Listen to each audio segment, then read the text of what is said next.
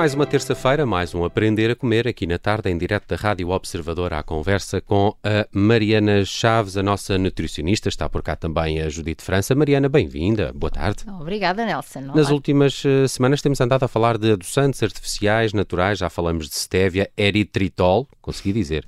Uh, no último programa falamos de xarope de glucose-frutose e, e, vimos que era um bocadinho venenoso, uh, para ser simpático. Uh, ficou prometido que iríamos falar também de agave. Uh, pelo que percebi, é um adoçante natural, mas de, de onde vem, Mariana? Olha, vem de uma planta que também é a planta que origina a tequilha. Uh, chama... lá, vou gostar mais deste episódio. Estás a ver? Eu sabia. Depois das charadas que eu coloco aqui, não é? Estes nomes dificílimos. Uh, então, é, essa planta chama-se planta azul de agave uh, ou, ou tequilha agave. Bom, há aqui vários nomes, mas a verdade é que é a mesma planta. Portanto, é claramente um adoçante natural. Quando nós dizemos isto é só porque a origem é realmente na planta, é, é, é retirado uh, o líquido da planta, o dito néctar da planta, por isso é que às vezes usamos a, a denominação de néctar de agave ou xarope de agave. Um, depois ele é filtrado, a seguir é transformado, ou seja, é, é aplicado calor para que possa ser transformado em açúcares mais simples uh, e, neste caso, uh, em frutose. e, hum. e, depois é feita uma concentração uh, para que seja um, um, xarope. Portanto, o, o, que eu quero dizer com isto é que ele é 84% de frutose, mas um, neste caso é uma frutose que provém de uma planta e por isso uh, é menos má?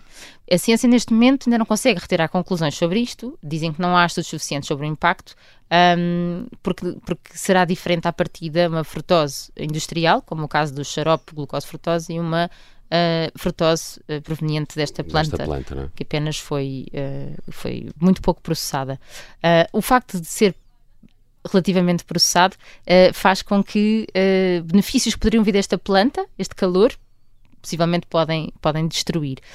Um, mas uh, há aqui outra coisa também, que é, uh, nós sabemos que o néctar de agave, uh, e muitas vezes foi falado como tendo um índice glicémico mais baixo. O que é que isto quer dizer? O açúcar deste adoçante não faz criar um pico de glicémia tão alto. Nós gostamos sempre disso, porque cada vez que o pico é mais alto, o pico de insulina é mais alto e leva-nos a mais inflamação.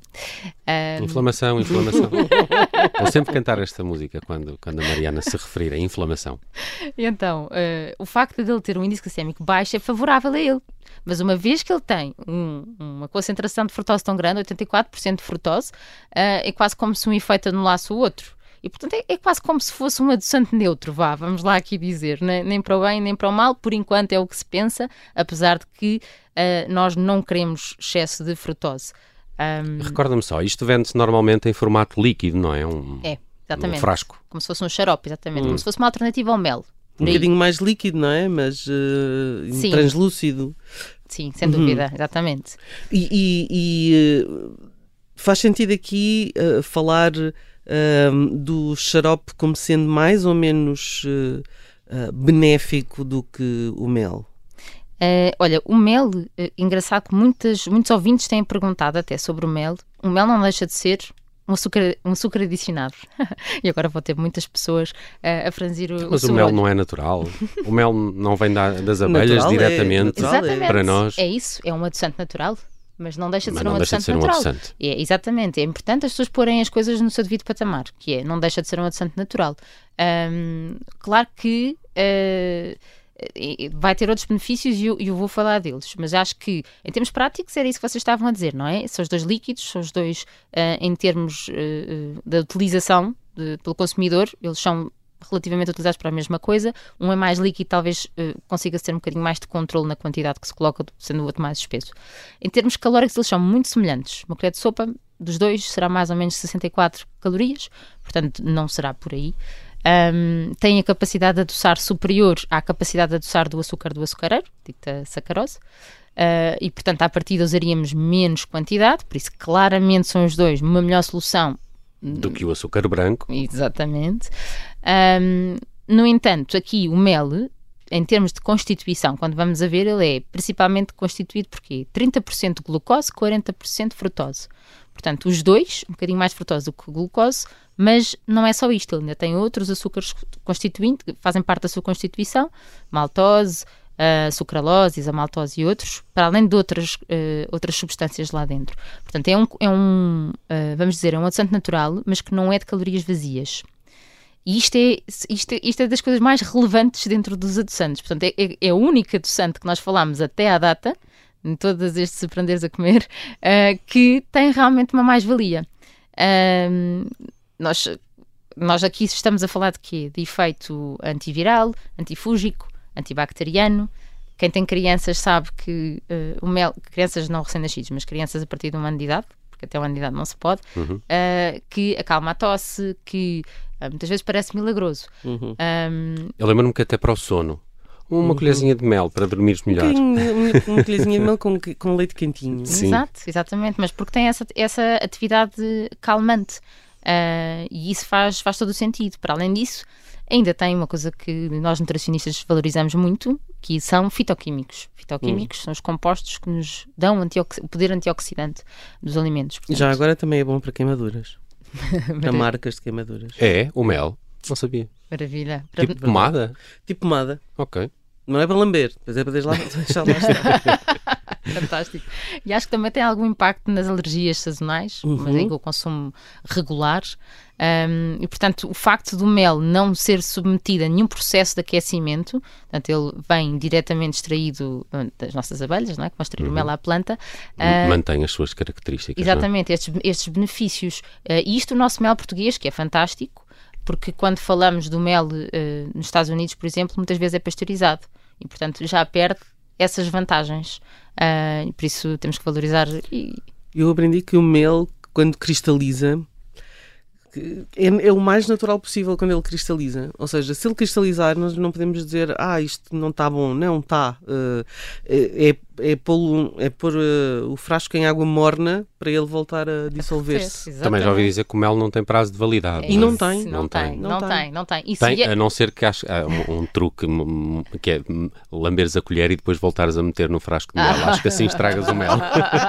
se se comeres mel à colherada, a colher vai contaminar claramente o mel. Mas se ele estiver bem eh, acondicionado, acho que não tem acho prazo como, de validade. Sim, como porque... a Ina de Poo, que usa a mão. a mão já... Exatamente, porque ele tem essa capacidade antifúngica, não é? E, portanto, na verdade, consegue-se mesmo preservar. Um... São só vantagens o mel? Estou a achar isto muito estranho.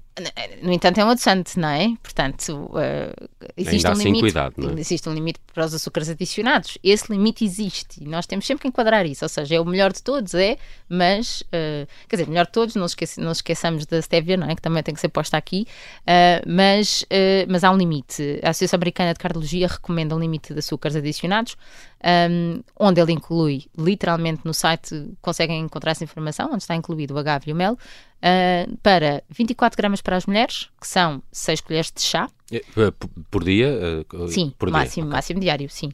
Uh, 24 gramas, que corresponde a 100 quilocalorias, e para os homens 36 gramas, que equivale a 150 calorias, que não são 6 colheres de chá, são 9.